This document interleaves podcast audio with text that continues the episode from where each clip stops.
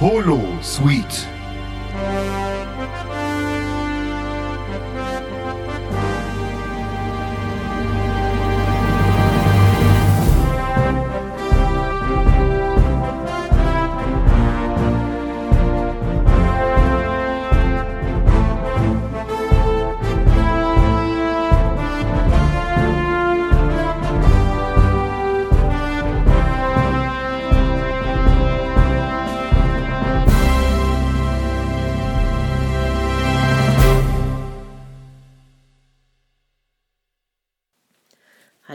Star Trek-Fans, hier ist Gabi Valentin für den Holosuite Podcast. Heute wollen wir mal eine Antwort auf die Frage suchen, warum Mr. Spock gegen eine Tür rannte. Es geht im Allgemeinen um Technik in Star Trek. Dann möchte ich euch noch ein Buch zu diesem Thema vorstellen und ab Freitag beginnt die Destination Star Trek. Also, viel Spaß für heute.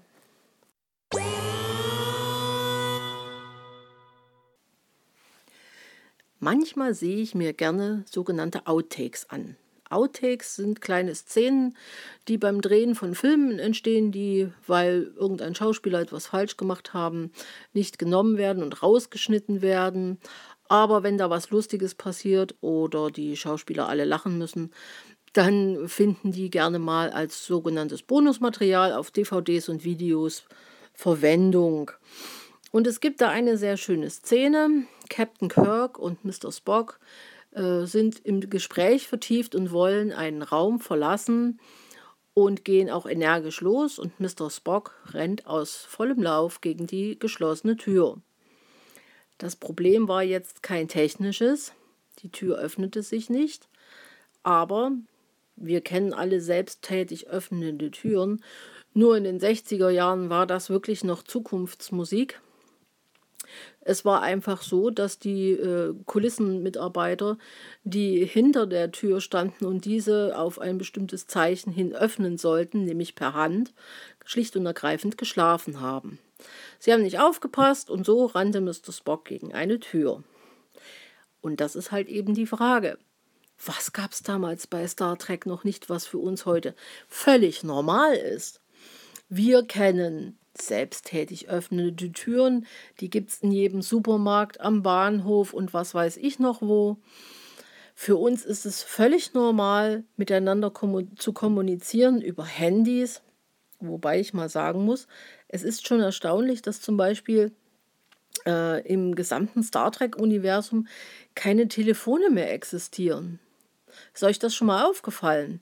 Es gibt zwar Pads, über die man Daten weitergibt, Berichte, ähm, aber ansonsten sitzt man einem, an einem Bildschirm und telefoniert via Videotelefonie, was ja sehr schön ist, man sieht sein Gegenüber.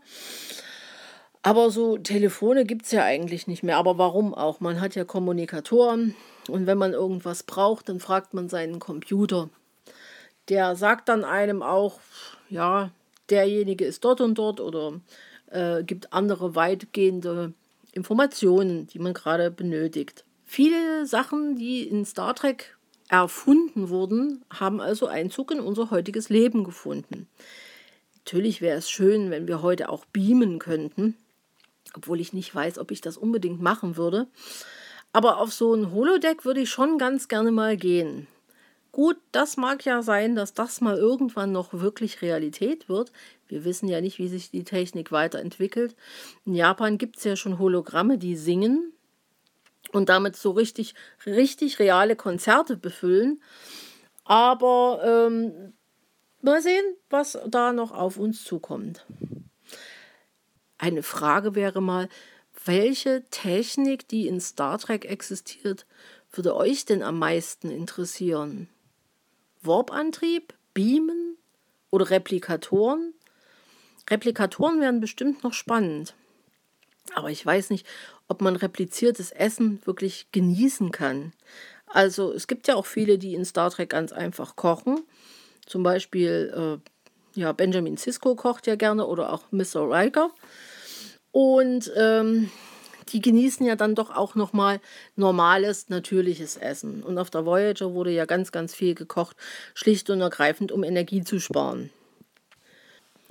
Kommunikatoren sind ja zum Beispiel so ein wunderbares Beispiel. Die sind zum Teil in den äh, Flotteninsignien in integriert, aber es gibt auch Armbandkommunikatoren, die mich jetzt immer mal an eine Smartwatch erinnern. Und ähm, die ersetzen wahrscheinlich das Telefon im Allgemeinen. Ähm, wobei ich jetzt aber auch denke, dass man da auch immer einen Computer dazu benötigt. Toll ist auch, dass dann immer auch gleich der Universalübersetzer dazwischen geschaltet ist. Sowas wäre natürlich heutzutage auch toll. Gibt es wahrscheinlich in dem Sinn noch nicht. Mir ist jedenfalls nichts davon bekannt. Ein Stück Technik, das mich auch immer begeistert auf Raumschiffen, sind die sogenannten Schallduschen. Wobei ich mich dort immer frage, wie man da sauber wird. Also ich kann mir ja gut vorstellen, dass man mit Schall in bestimmten Frequenzen irgendwie Bakterien oder Viren abtöten kann. Aber wird man da sauber? Fällt da der Schmutz von einem ab? Hat jemand von euch irgendwie eine Vorstellung, wie sowas funktionieren würde? Also ich bevorzuge da tatsächlich immer noch Wasser und Seife und springe in meine Dusche oder in meine Badewanne. Aber so eine Schalldusche wäre ja dann doch schon mal was ja, vielleicht praktisch ist, wenn man Wasser sparen muss oder wenn man ja in der Schwerelosigkeit vielleicht äh, gar nicht mit Wasser arbeiten kann. Es gibt ja eine schöne Szene ganz am Anfang äh, der Folge Enterprise mit Captain Archer, als er duscht, dort noch mit Wasser und plötzlich die Gravitation ausfällt und die ganze Dusche ähm, ja, das ganze Wasser plötzlich durchs gesamte Bad schwebt.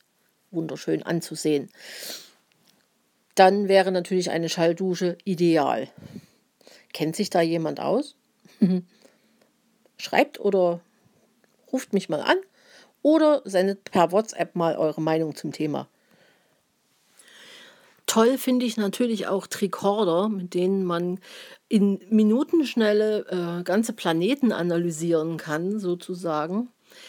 Solche tollen Messgeräte sind auf der Erde leider noch Zukunftsmusik, obwohl schon einige Leute da angefangen haben zu forschen. Es gibt wohl irgendwie eine israelische Firma, die eine App entwickelt hat, die das äh, iPhone zu einem Tricorder machen soll. Das habe ich aber, äh, also entweder die gibt es noch nicht irgendwie zum Testen äh, oder ich habe die noch nicht gefunden. Damit kann man verschiedene, über die Kamera und das Mikrofon verschiedene Dinge austesten. Also sie, sie soll zum Beispiel einen Apfel erkennen, wenn man den vor die Kamera hält. Aber das ist ja eigentlich nichts Neues. Nur dass halt eben, ähm, das muss eine, einfach eine Bilderkennung sein. Ja, aber es gibt zum Beispiel einen Amerikaner, ja, der Peter Jensen hat äh, verschiedene Sachen in, in einen Tricorder äh, hineingebaut. Ein Ultraschallentfernungsmesser, ein Infrarotthermometer und einen dreiachsigen Magnetfeldsensor. Äh, wenn man da mal danach googelt, dann findet man auch seine Seite. Da kann man das, die Schaltpläne und Bauseite, also ja, Bauanleitungen runterladen, kann man sich selbst bauen, wer das gerne möchte. Nur mit diesem Tricorder kann man auch nicht wirklich viel anfangen, wenn er auch ziemlich stylisch aussieht. Also so ein Tricorder, besonders äh, wenn er dann vielleicht auch noch medizinische Sachen könnte, der wäre bestimmt sehr praktisch. Es gibt die sogenannte X-Prize Foundation, die hat einen Preis äh, in Höhe von 10 Millionen Dollar ausgelobt für denjenigen, der als erster einen benutzerfreundlichen medizinischen Tricorder erfindet. Tja, wenn einer von euch ambitioniert ist, ja, dann versucht's halt einfach mal. Viel Spaß dabei. Es gibt ja noch ganz, ganz, ganz viel Technik in Star Trek. Also ja, das ganze Raumschiff an sich. Und da müsste man dann auch mal direkt in die Tiefe gehen. Aber wer sich wirklich mit der Physik von Star Trek mal beschäftigen möchte, für den äh, ist das Buch die Physik von Star Trek von dem amerikanischen Physiker Lawrence M. Krauss wie geschaffen. Da beschäftigt er sich mit Themen wie zum Beispiel, wie verhält sich der Raum bei Warpgeschwindigkeit, was ist der Unterschied zwischen einem Holodeck und einem Hologramm, Wie funktioniert Beamen? Was ist der Unterschied zwischen einem Wurmloch und einem schwarzen Loch? Was ist Antimaterie und wozu braucht sie die Enterprise? Was ist eine Zeitschleife oder kann ich meine Großmutter umbringen, bevor sie meine Mutter auf die Welt gebracht hat? Eine wahnsinnig spannende Frage.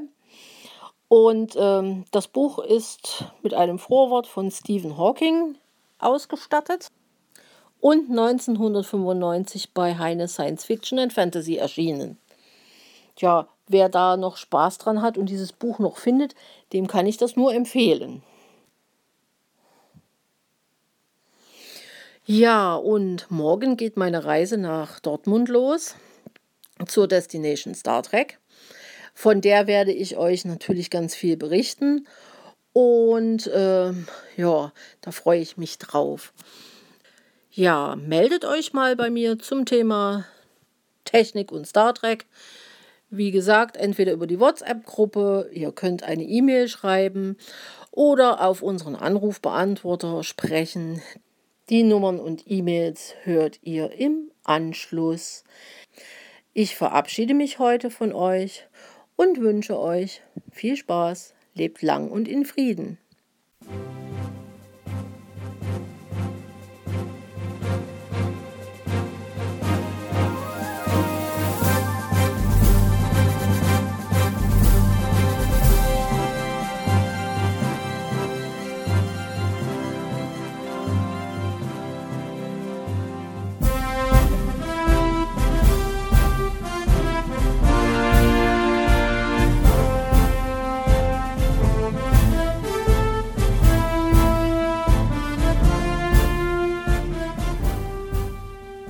Hörtest eine Produktion von Blinzeln Media.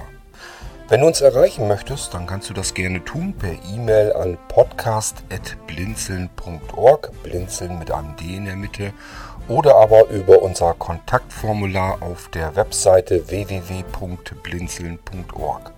Natürlich freuen wir uns auch über einen Audiobeitrag von dir. Das geht ganz einfach. Du rufst unseren Podcast Anrufbeantworter an der hat die Telefonnummer 05165 439 461. Und wenn du aus dem Ausland anrufst, einfach die voranstehende 0 gegen die 0049 für Deutschland austauschen. Gern kannst du auch die WhatsApp-Gruppen von Blinzeln benutzen. Dazu findest du Informationen auf unserer Webseite http whatsapp.blinzeln.org. Wir hoffen, dass du eine kurzweilige Zeit mit diesem Podcast hattest und freuen uns schon darauf, wenn du auch beim nächsten Mal wieder mit dabei bist.